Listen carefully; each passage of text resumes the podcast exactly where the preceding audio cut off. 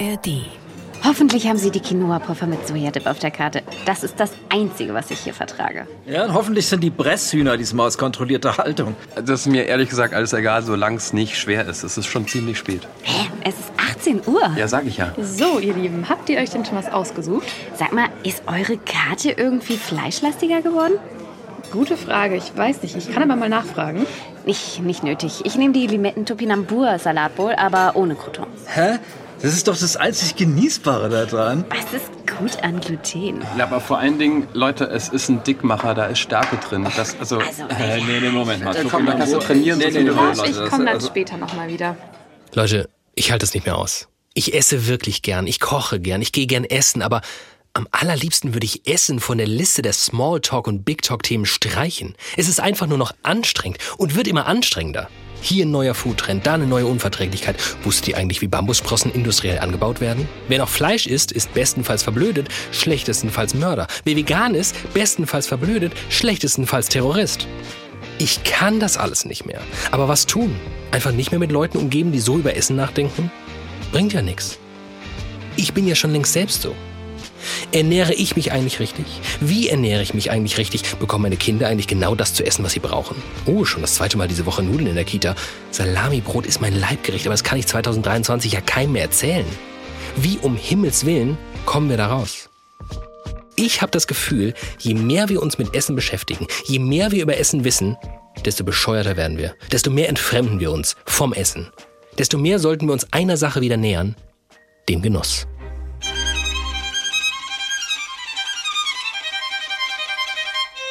Es geht auch einfach darum, dass Essen an deinen Gaumen gelangt und dort erstmal rein geschmacklich wirken darf. Und das ist ein selbstversunkener Moment. Und den wieder mitzukriegen, mitzubekommen, was passiert denn da gerade eigentlich, das rückt in den Hintergrund, ne? weil wir uns mit so vielen moralischen oder ideologischen Fragen konfrontiert sehen als Konsument. Und dass wir eigentlich genießen sollten und uns mehr Zeit lassen sollten. Das wissen wir auch, das wissen auch viele Menschen.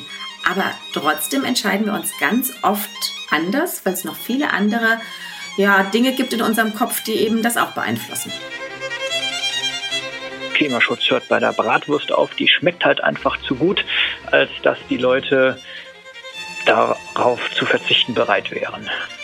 Ich will damit eigentlich sagen, dass ähm, Genuss sicherlich nicht den höchsten Stellenwert in unserem Leben einnehmen sollte. Na, das kann ja heiter werden. Ich bin David Alf und das ist Studio Komplex. Ein einziger Genuss übrigens ist es, sich die vergangenen 74 Folgen Studio Komplex einzuverleiben, serviert im besten Podcast-Restaurant Deutschlands, der ARD Audiothek.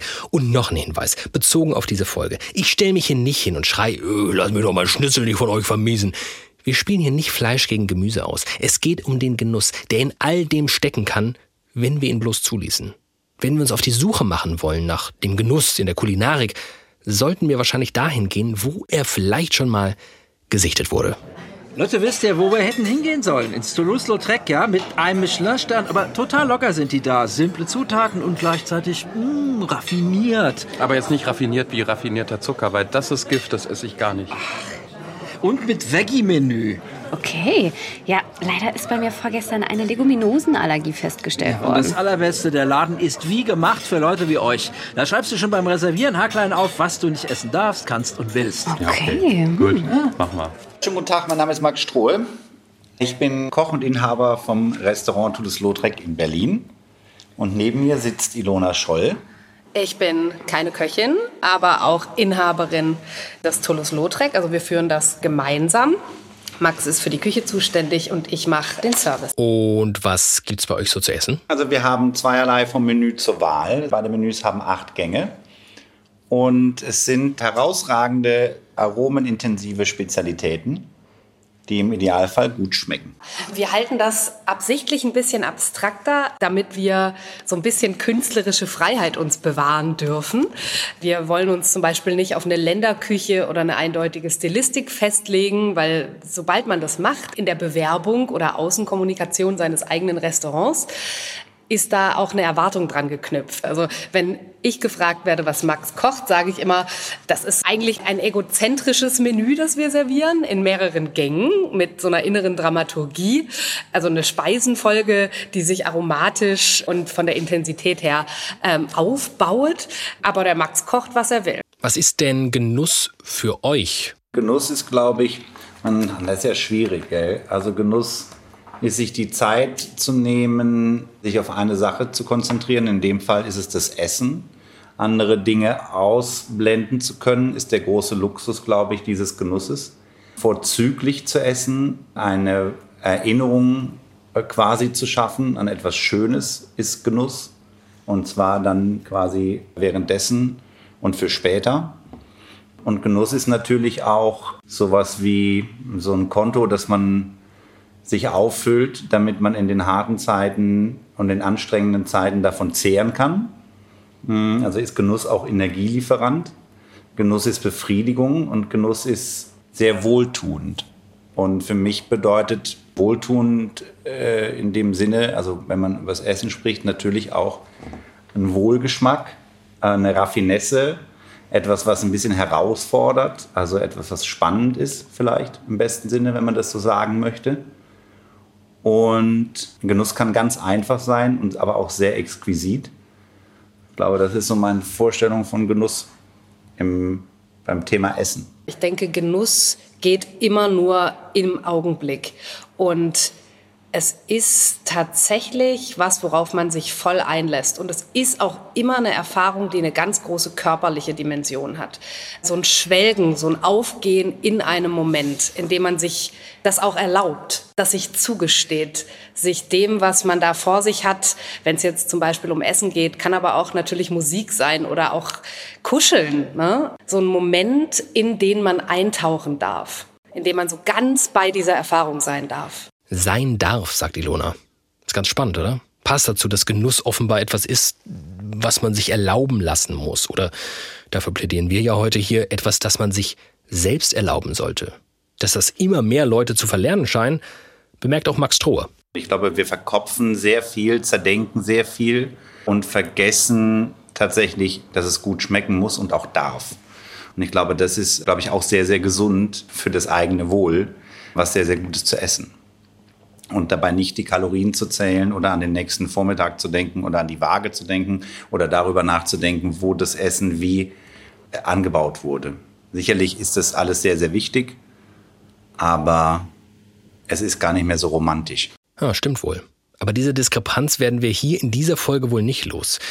Wir können das Genießen natürlich nicht entkoppeln von allen Folgen, die unser Genuss hat, aber, und darauf will Max hier, glaube ich, auch hinaus, hm, müssen wir es? Wenigstens für kurze Momente? Ilona findet, auf jeden Fall. Essen ist tatsächlich so eine Art Kriegsschauplatz geworden inzwischen, wo sich verschiedene Ideologien aneinander abarbeiten.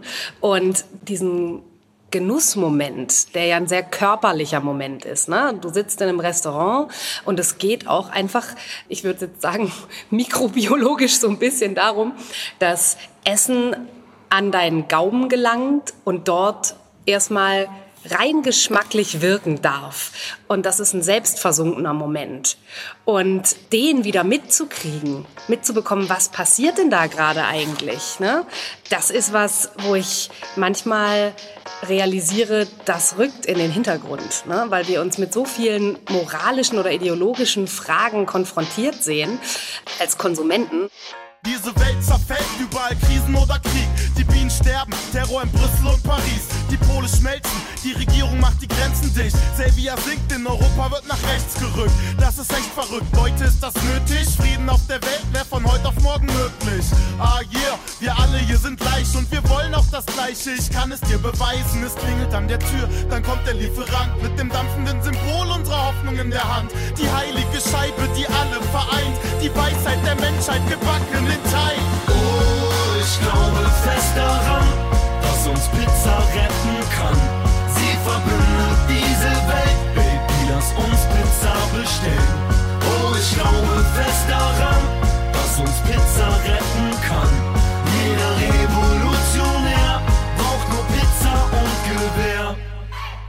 Aber dann lassen wir doch vielleicht fürs Erste die moralischen und ideologischen Fragen beiseite. Heben uns das für später auf, weil ja, da kommt noch was.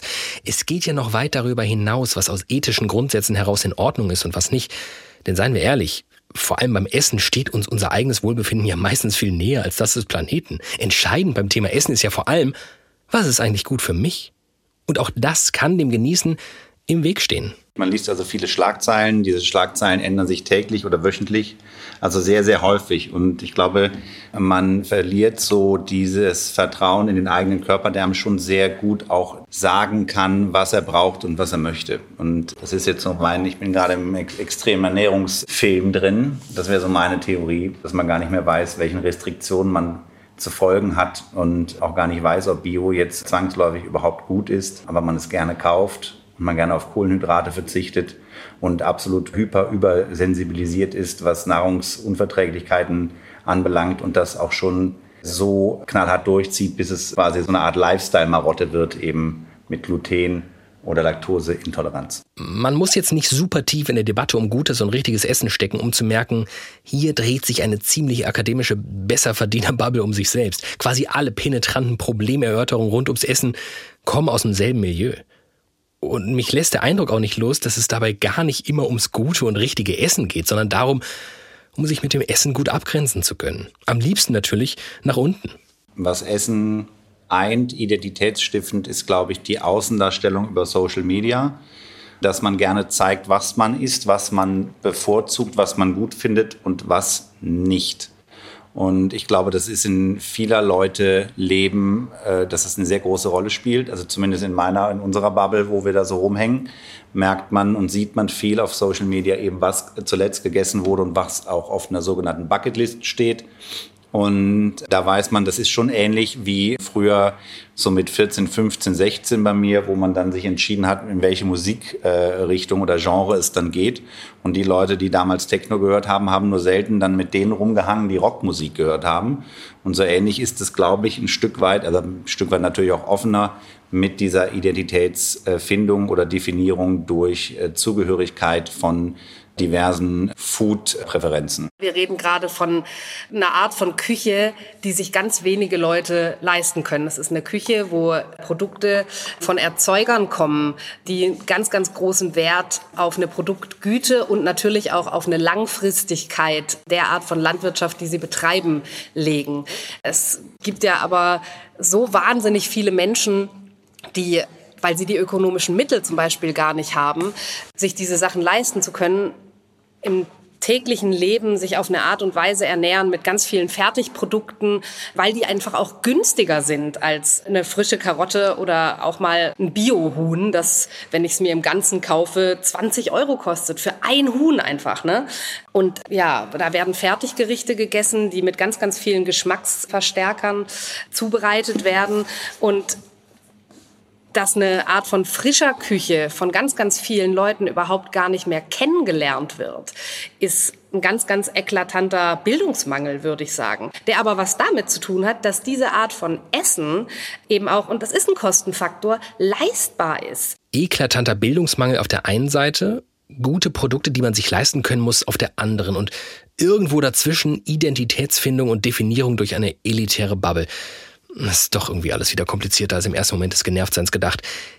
Hilft wahrscheinlich nicht, dass wir uns einfach mal alle entkrampfen und klarkommen und uns auf einen guten Geschmack besinnen und endlich die Klappe halten.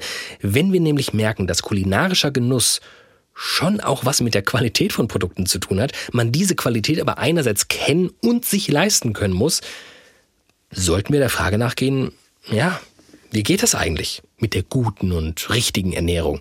Und zwar in der Welt außerhalb des Sternerestaurants von Max und Ilona. Und kann man die dann am Ende noch genießen? Mein Name ist Uta Köpke. Ich bin von Beruf Diätassistentin. Ja, jetzt bitte keinen Schreck bekommen. Diätassistentin klingt nach, wie verliere ich 10 Kilo in 10 Tagen? Hat aber gar nichts damit zu tun. Das ist der Gesundheitsfachberuf für Essen und Trinken. Das heißt, so wie die Physiotherapeuten sich um Menschen mit muskulären Problemen beispielsweise kümmern, so ist es. So ist es Utas Beruf, Menschen in Ernährungsfragen zu beraten und ihnen zu helfen. Aber jetzt mal eine blöde Frage. Ist das nicht auch bloß eines der Symptome dieser allgemeinen Problematisierung unserer Essgewohnheiten? Also wären wir nicht so neurotisch, Könnten wir nicht selbst merken, was gut ist und was nicht so gut? Ich glaube, intuitiv ist bei Essen wird das wirklich sehr überbewertet, weil ähm, wir in einer gar nicht natürlichen Essumgebung eigentlich sind. Also wir sind ja umgeben von lauter Essanlässen in den unterschiedlichsten Varianten bei uns. Und ähm, das uralte, uh, das riecht gut und das tue ich in meinen Mund, das ist ziemlich intuitiv, würde ich jetzt mal sagen. Das hat uns über viele Millionen Jahre vielleicht auch das Leben gerettet. Aber jetzt ist es ehrlich gesagt schwierig, intuitiv zu essen, weil wir dann gnadenlos alles essen, was wir zu den, in die Hände kriegen. Das heißt also, mit den Intuitionen ist es heutzutage unter Umständen ein bisschen schwierig, weil wir einfach ein Überangebot haben an Essen. Ja, das stimmt natürlich. Zumal ein Teil des Angebots viel teurer ist als der andere oder schwerer zuzubereiten. Das Angebot also unsere Nachfrage steuert. Und mehr noch, gesund jetzt auch bei vielen Leuten kein Label ist, das so richtig Lust auf echten Genuss macht. Wir assoziieren aber auch sehr oft Genuss nicht mit gesunden Lebensmitteln. Im Gegenteil, ähm, oh, wenn jemand sagt, oh, das ist aber gesund, assoziieren wir ganz oft mit, oh, das kann ja eigentlich nicht so lecker sein. Das ist vielleicht ein Aspekt. Und hinzu kommt halt, dass gesund Essen ganz oft gar nicht mal so günstig ist. Man braucht ein bisschen Know-how, um es gut und günstig zu machen und man braucht auch Zeit und das steht einfach nicht jedem und nicht jeder zur Verfügung. Also es ist nicht das Wissen. Ich glaube, viele, viele Menschen wissen heute, was eigentlich gesund wäre. Hi, was darf ich euch denn bringen? Äh, Moment, wir müssen das nochmal gegenchecken. Mit der Ernährungspyramide, ne? Kennst du schon. Klar kennen wir die. Na. Ich bezweifle das. Die Karte ist doch sehr fleischlastig. Naja, aber Fleisch ist schon auch in der Pyramide drin. Hier, da stehen 7% Fleisch, aber Gemüse 26%. Klar, da empfehle ich euch. Aber nur 2% Fette, weil das wissen tatsächlich die wenigsten. Guck mal hier. Klar, pass auf. Und deswegen bringe ich euch jetzt unsere Pyramid Bowl mit 30% Süßkartoffeln, 26% Brokkoli, 17% Avocado, 18% saure Sahne, 7% Hähnchen und 2% Sesamöl. Exakt nach den Empfehlungen der Deutschen Gesellschaft für Ernährung. Ist das nicht was für euch? Schon, aber leider vertrage ich nichts davon.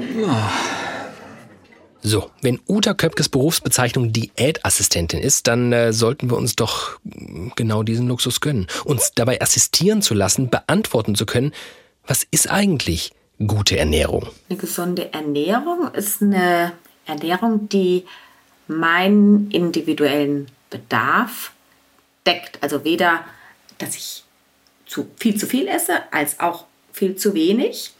Das ähm, einfach von der Menge her, dass ich mich damit wohlfühle und meinen täglichen Alltag gut und kraftvoll bewältigen kann.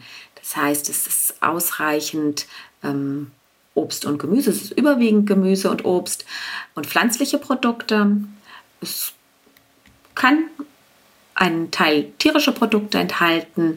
Äh, Milch und Milchprodukte finde ich immer ganz gut und auch kleinere Mengen Fleisch und Ei sind möglich, aber eben kleinere. Ess Blumen, denn Tiere tun mir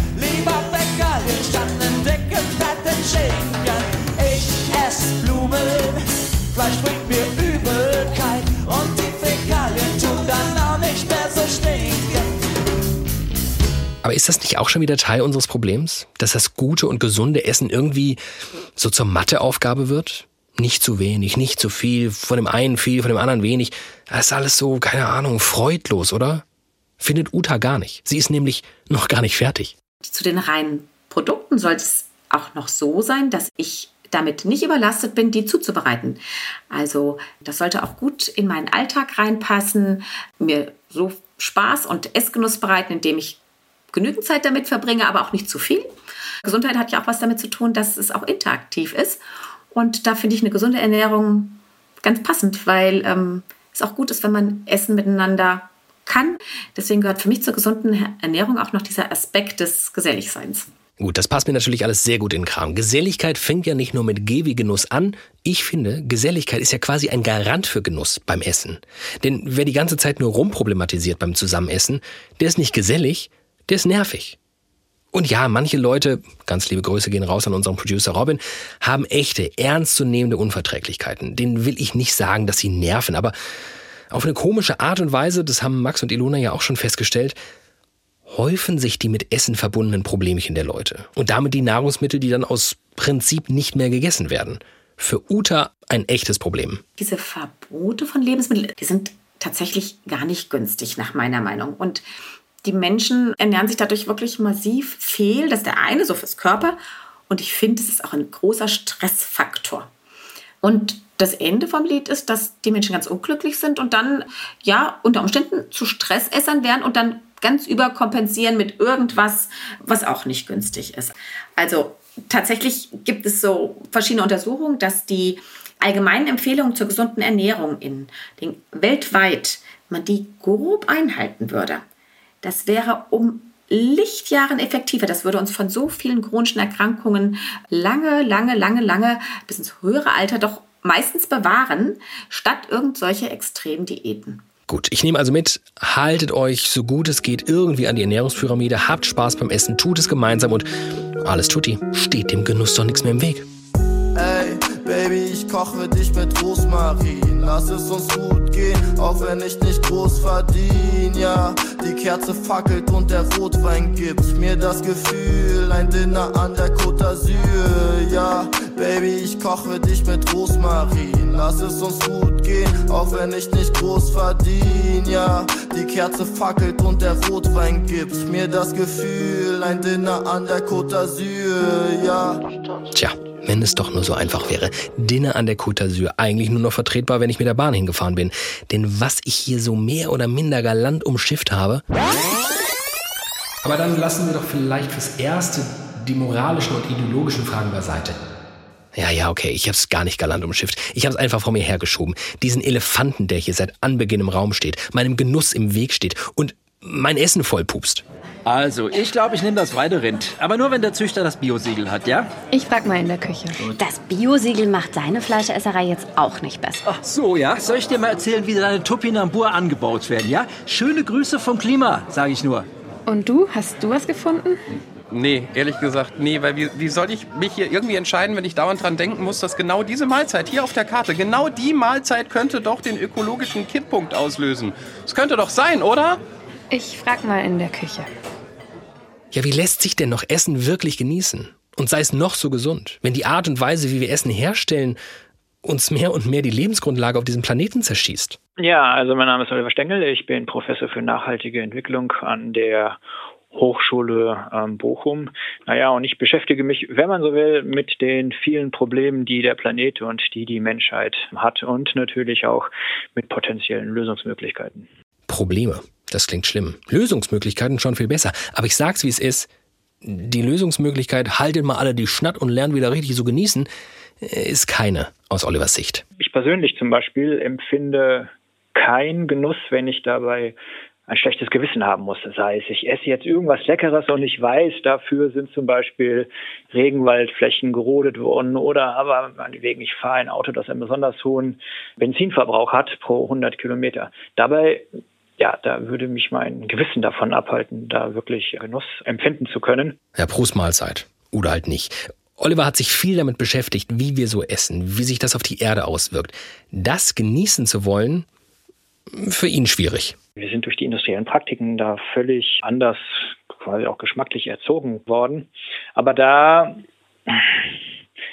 ja, da sollte man als Konsument eben auch mal bereit sein, allein um der Vernunft willen, auf etwas Genuss zu verzichten. Es muss nicht immer nur süß und salzig und fettig sein, weil man sich dadurch eben auch mittel- bis langfristig eine Menge Probleme erspart. Also ich will damit eigentlich sagen, dass Genuss sicherlich nicht den höchsten Stellenwert in unserem Leben einnehmen sollte. Ja, er ist nicht unwichtig, man könnte auch sagen, er ist wichtig, aber er ist jetzt nicht so wichtig, dass man ihm andere Werte wie zum Beispiel das Wohlbefinden des Planeten oder eben auch das eigene körperliche Wohlbefinden unterordnen müsste. Dann sieht's doch einigermaßen schlecht aus für den Genuss. Wir werden es ja gleich von Oliver hören. Dem Planeten geht's gar nicht gut. Und damit hat unsere Art zu essen und dessen Herstellung ziemlich viel zu tun. Die größten ökologischen Probleme weltweit verursachen. Also die, die größten und schwierigsten ökologischen Probleme gehen tatsächlich von der Land- und Viehwirtschaft aus. Das fängt schon mit dem Flächenverbrauch an, für den zum Beispiel ganze Wälder gerodet werden mussten. Das geht weiter über den Süßwasserverbrauch. Dann kommt gerade jetzt auch in Bezug auf die Viehwirtschaft das tierethische Problem mit der Massentierhaltung dazu. Die Tiere emittieren auch sehr viele Treibhausgase. Also, und liefern dann im Endeffekt viel weniger Kalorien als vorher in Form von Tierfutter in die hineingesteckt worden sind. Also das ist schon problematisch. Gehst du in die Stadt, was macht dich da satt? Ne Currywurst. Kommst du von der Schicht, was Schöneres gibt es nicht als wie Currywurst. Mit Pommes dabei, ach dann geben sie gleich zweimal Currywurst.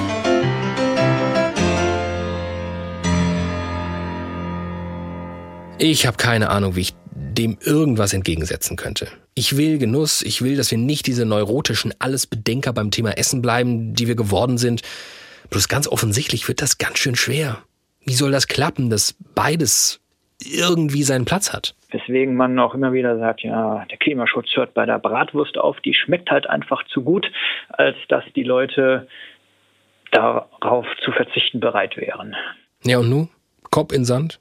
Auf eine ungute Art wäre ich ja dann doch der Typ, der sich sein Schnitzel nicht verbieten lassen will. Andererseits sind wir auch nicht wieder angekommen bei so einer komischen Verschiebung der Verantwortung? Wie um Himmels Willen soll ich allein jetzt den Auftrag lösen können, wir retten durch Ernährungsumstellung unseren Planeten?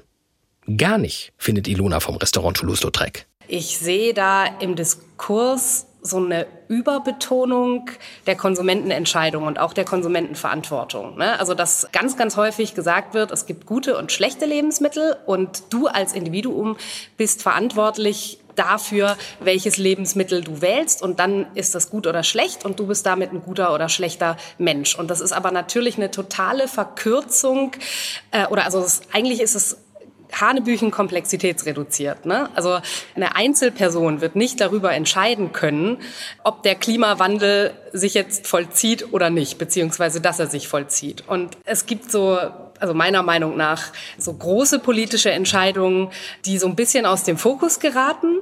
Da geht es zum Beispiel darum, welche Art von Landwirtschaft wird im Großen gefördert oder nicht. Ne? Und das ist eine ganz, ganz entscheidende Frage. Und ich sage nicht, dass es kein Unterschied macht, ob ich mich jetzt vegan oder vegetarisch ernähre oder jeden Tag fünfmal ein Steak esse. Das macht einen Unterschied. Aber es macht einen viel größeren Unterschied, welche Art von Landwirtschaft zum Beispiel von der EU subventioniert wird. Und das wird viel weniger in den Fokus genommen als die Einzelentscheidung von mir, was auf meinem Teller liegt. Und das halte ich für fatal, um ehrlich zu sein. Ja, gehe ich mit. Nur wird uns Oliver, wir sollten Genuss hinten anstellen, Stängel wahrscheinlich gleich erklären, warum es doch an uns ist. Aber da habe ich mich geirrt. Im Gegenteil, er zielt auf was ganz anderes ab, auf etwas viel Größeres. Nicht die Subventionierung der Landwirtschaft ist das Problem, die Landwirtschaft selbst. Seine Lösung, die Landwirtschaft einfach abschaffen. Wenn die Menschheit die ökologischen Probleme, und wir befinden uns da gerade in einer sich beschleunigenden Abwärtsspirale aufhalten möchte, dann ist sie gut beraten, also die Ernährungsproduktion zu diversifizieren, zu vervielfältigen. Und da kommen wir dann zum Thema, kann man Lebensmittel auch ohne Land und ohne Viehwirtschaft herstellen? Und da gibt es eine ganze Reihe von sehr interessanten Ansätzen, die teilweise auch schon weiter vorangeschritten sind, die, mit denen das also tatsächlich möglich ist. Ein Beispiel ist, dass man Fleisch ohne Tiere herstellen kann. Man kann Milch ohne Tiere herstellen. Man kann im Grunde auch äh, Nutzpflanzen, die auf dem Acker wachsen, in vertikalen Farmen anbauen, um dadurch sehr viel ähm, Fläche und auch Wasser zum Beispiel einzusparen. Und ähm, ach, es gibt da noch viel mehr Möglichkeiten. Man könnte auch Kaffee und Schokolade ohne die Pflanzen herstellen, also auf Basis von Zellen, da ist tatsächlich sehr vieles möglich. Und ähm, es ist auch sinnvoll, diese Ansätze weiter voranzubringen, aus verschiedenen Gründen. Zum einen sind die Endprodukte jetzt nicht ungesund, sie sind eigentlich naturidentisch mit dem, was wir sonst so auf dem Acker und auf der Weide hergestellt haben. Und zum Zweiten ist es aber auch so, dass die Umweltbedingungen sich ja zunehmend verschlechtern und Wetterextreme oder ein zunehmend unberechenbarer werdendes Wetter ist nichts, was Land- oder Viehwirten in die Karten spielt. Im Gegenteil, in dem einen Jahr haben sie vielleicht noch ausreichende Erntemengen, im nächsten Jahr allerdings haben schon wieder eine Missernte. Im übernächsten Jahr, weil es zu viel regnet oder weil es zu trocken ist oder weil es zu heiß ist, haben wir wieder eine Missernte. Und das Problem ist halt, dass Bauern auf diese Weise weltweit zunehmend auch in ökonomische Schwierigkeiten geraten. Okay, wow. Vertical Farming, Kunstmilch aus Milchprotein von Hefezellen, Kunstfleisch. Also, ja, nicht, dass ich sowas noch nie gehört hätte, aber bislang auch alles ziemliche Science Fiction, oder? Eigentlich gar nicht meint Oliver. Ja, also zunächst einmal, wie ist überhaupt der Stand der Dinge? Also es gibt verschiedene Lebensmittelbehörden, zum Beispiel die in den USA, ähm, in Singapur und Israel, die haben dieses Fleisch nicht aus dem Reagenzglas, Reagenzgläser sind zu klein, sondern eher aus dem Biotank, also große Tanks mit zehntausenden Liter Volumen, in denen dann Muskelzellen vermehrt werden, um sie anschließend dann eben zu zum Beispiel zu einem Burger Patty zusammenzupressen. Also das, das kann man alles machen. Ähm, das wird, wie gesagt, von manchen Lebensmittelbehörden auch schon erlaubt. In der EU ist ein Verfahren gerade im Betrieb. Und man kann auch schon Produkte kaufen in manchen Ländern, in der Regel nicht im Supermarkt, sondern in Restaurants, weil die großen Mengen bislang noch nicht hergestellt werden können. Ja gut, das ist natürlich schlecht, denn wenn wir mal so richtig schön weiter genießen wollen, und ja, für viele gehört dazu Fleisch, dann brauchen wir wohl recht bald große Mengen Kunstfleisch oder? Das wird also Jahrzehnte dauern. Und wenn wir Jahrzehnte weiter mit einer ökologischen Verschlechterung auf dem Planeten rechnen müssen, dann kann es durchaus sein, dass das tatsächlich das globale ähm, Ökosystem äh, kollabieren wird. Ob die Zeit reicht, weiß ich nicht. Wenn man auf der sicheren Seite sein wollte, müsste man eigentlich Folgendes machen. Man müsste den Fleischkonsum tatsächlich reduzieren halbieren. Am besten natürlich einmal in der Woche Fleisch essen, so wie das zum Beispiel auch die Deutsche Gesellschaft für Ernährung fordert, zumindest so ganz kleine Mengen pro Tag. Und dann wäre auch die Menge an Fleisch, die man durch die zellbasierten Varianten substituieren müsste, gar nicht mehr so groß. Und dann ging es natürlich schneller. Okay, okay, aber nun ist diese Folge ja angetreten, um den Genuss zurückzuholen. Und keine Ahnung, wie es euch geht, aber irgendwas hemmt mich noch bei Kunst, Fleisch, Kunst, Milch, Gemüse aus dem High-End-Gewächshaus sofort an Genuss zu denken. Wir müssen ja auch bedenken, dass das, was wir in den Supermärkten jetzt in der Fleischtheke oder meinetwegen auch in der Käsetheke zu essen bekommen, das sind ja keine Premium-Produkte. Das hängt schon damit zusammen, dass die Tiere ja unter völlig unnatürlichen Bedingungen gewissermaßen leben, dass sie auch mit Medikamenten, Anabolika, ich will nicht sagen vollgepumpt werden, aber doch deutlich angereichert werden und dass sie vor allem auch gestresst oftmals sind, also gerade in der Massentierhaltung. Und das wirkt sich ganz sicher negativ auch auf den Geschmack aus. Und bei zellbasierten Produkten haben sie all diese Probleme überhaupt nicht. Das heißt, die sind sogar noch obendrein gesünder. Und wenn wir jetzt mal Nutzpflanzen anschauen, die auf dem Acker wachsen, auf dem Acker sind sie auch ganz unterschiedlichen Umweltbedingungen ähm, ausgesetzt. Mal gibt es zu viel Regen, mal zu wenig, mal zu wenig Sonnenschein, mal ist es zu kalt. Und in vertikalen Farmen, die quasi abgeschottet von diesen ganzen äußeren Bedingungen sind, da werden die Nutzpflanzen ideal mit genau der richtigen Menge an Sonnenlicht, mit genau den richtigen Nährstoffen, mit genau der richtigen Menge an Wasser und dem richtigen, richtigen ja, Windmenge, die sie brauchen, um richtig wachsen zu können, ausgesetzt. Und diese Pflanzen, die haben erstens mehr Nährstoffe und sie schmecken zweitens auch besser. Und zwar durch alle Nutzpflanzen hindurch. Und ähm, auch das wird ähm, wichtig für die Akzeptanz sein. Und siehe da, hier mag der Genuss am Ende sogar Antrieb sein. Noch schmeckt die Bratwurst zu gut für Klimaschutz. Aber wenn die künstliche Wurst erst besser schmeckt als die aus der Metzgerei, dann sind vielleicht wirklich alle an Bord. Oliver glaubt ganz fest daran, dass es so kommen wird. Erstmal müssen die künstlichen Ersatzprodukte so günstig werden wie die Originale und dann wird es immer schwerer werden für die Menschen, Fleisch geschlachteter Tiere zu essen. Nach und nach bin ich mir auch sicher, wird das aussterben. Und ja, nach zwei Generationen gilt es dann irgendwann als barbarisch, dass man tatsächlich noch Tiere tötet, um deren Fleisch zu essen, weil es ja auch ganz anders geht. Und weil die vielen Vorteile sich dann auch wirklich bis in den hintersten Winkel der Gesellschaft äh, rumgesprochen haben. Aber die, die spannende Frage ist immer noch, wird die Zeit reichen? Und ähm, da sind die Prognosen jetzt nicht ganz so günstig. Da könnte es nämlich durchaus sein, dass bei anhaltender ja, bei den anhaltenden, sich verschlechterten Umweltbedingungen schon in 20, 25 Jahren richtig, richtig ernsthafte Schäden aufgetreten sind, die sich dann auch nicht mehr so leicht korrigieren werden. Aber selbst wenn das der Fall ist, dann wird man sowieso auf diese neuen Produktionsverfahren umsteigen müssen, weil sich die Umweltbedingungen dann so sehr verschlechtert haben, dass sie eigentlich mit den konventionellen, also mit Weideanbau und Ackeranbau überhaupt nicht mehr so viele Lebensmittel produzieren können, wie eigentlich notwendig wären, um dann irgendwann neun Milliarden Menschen zu ernähren. Romantik,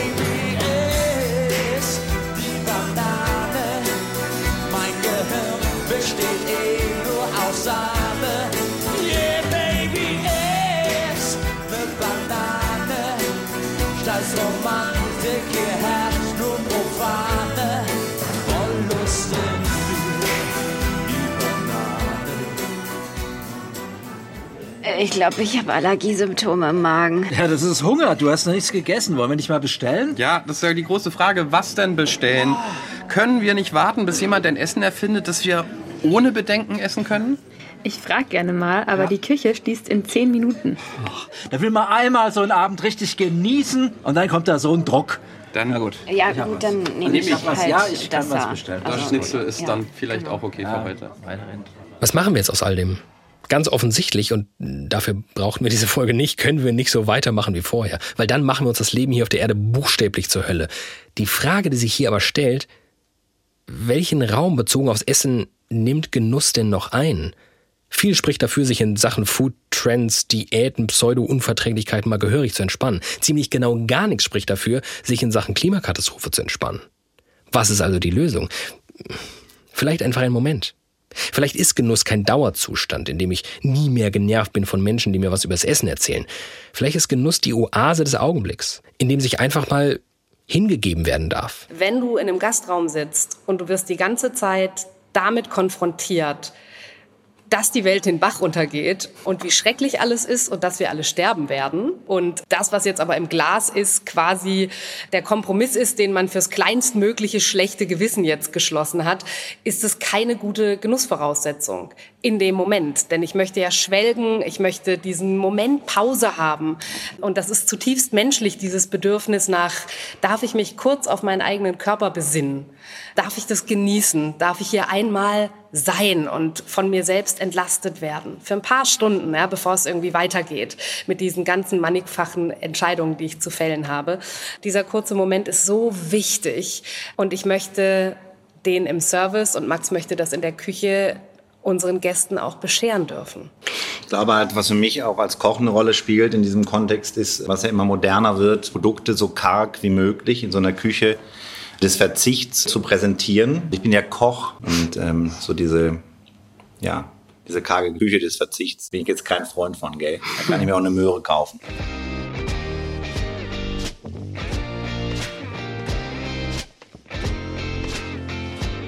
Vielleicht würde mir persönlich schon reichen, wenn der Absolutismus rund ums Essen verschwindet, wenn es nicht länger als Ersatzreligion herhalten muss. Bedeutet das, dass man sich gar keine Gedanken mehr über das Essen machen sollte? Auf keinen Fall. Bedeutet es, dass wir ständig allen auf die Nase binden müssen, was für uns individuell gerade gut ist? Bitte nicht. Bedeutet es, dass wir den Genuss all dem unterzuordnen haben? Muss wohl jeder und jeder für sich entscheiden. Ich finde nein. Ilona und Max auch. Manchmal, wenn jemand zu uns zum Essen kommt und er oder sie wirft alle ihre guten Vorsätze nach zehn Minuten über Bord, weil es einfach so schön ist und weil man es schafft, sich da rein zu entspannen und diesen Tisch, an dem man sitzt, einfach für den Abend als den eigenen zu sehen und, äh, weiß ich nicht, nach 20 Minuten doppelt so laut zu lachen wie vorher, dreimal so lang zu bleiben, wie man sich eigentlich vorgenommen hat und vielleicht auch noch ein extra Dessert zu bestellen oder noch ein Glas Wein mehr zu trinken, einfach weil man versinkt. Wir freuen uns auf jeden Fall, wenn jemand im Laufe des Abends mit dem Stuhl zurückrutscht, nicht mehr so aufrecht sitzt, vielleicht einen Hosenknopf aufgemacht hat und es ist ihm einfach egal. Die größten Heldinnen und Helden unter den Gästen bei uns sind für mich die, die den Teller ablecken. Und was wir bisher leider noch nicht hatten, also das ist auch ein Aufruf natürlich. Wir sind zwar kein All-You-Can-Eat-Restaurant, in dem man dann, wenn man das XXXXXXXL-Schnitzel aufgegessen hat, nichts bezahlen muss, aber wir hatten noch niemanden, der das karnivore und vegetarische Menü kombiniert hat, also aus beiden Menüs alles gegessen hat. Das ist also ein Aufruf dazu, weil das wäre dann, dann würden wir vielleicht auch die Kleidungsstücke in den Rahmen oder so hängen, wie damals bei so bei Elvis-Legenden oder so die Jacke oder den Handschuh von Michael Jackson. Und das würden wir dann so aufhängen und natürlich dieser Person huldigen und sicherlich würde es dann auch was aufs Haus geben. Also das ist ein Aufruf zur absoluten Völlerei. und das, was natürlich ein positiver Hedonismus ist.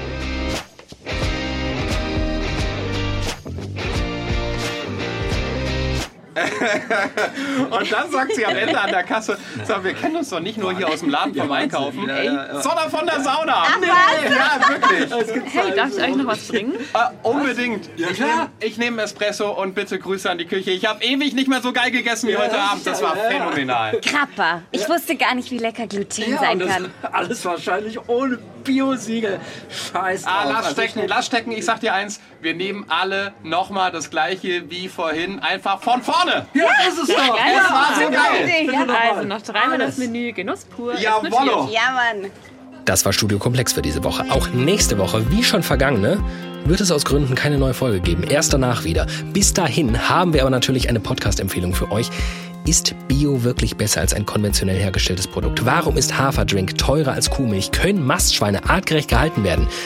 Diese Fragen hatten wir wohl schon alle im Kopf und im neuen Landwirtschaftspodcast 63 Hektar werden sie beantwortet. Neben Faktenwissen über Tierhaltung und Bio gibt's auch einen echten Einblick in das Leben von Maja, die ist nämlich 30 Jahre alt und Landwirtin. Den Podcast 63 Hektar gibt es alle zwei Wochen in der ARD Audiothek. Das war's von uns für diese Woche. In der Redaktion waren Johannes Assenroth, Tamara Maschalkowski, Rainer Dachselt und Schula mit Rittwagen.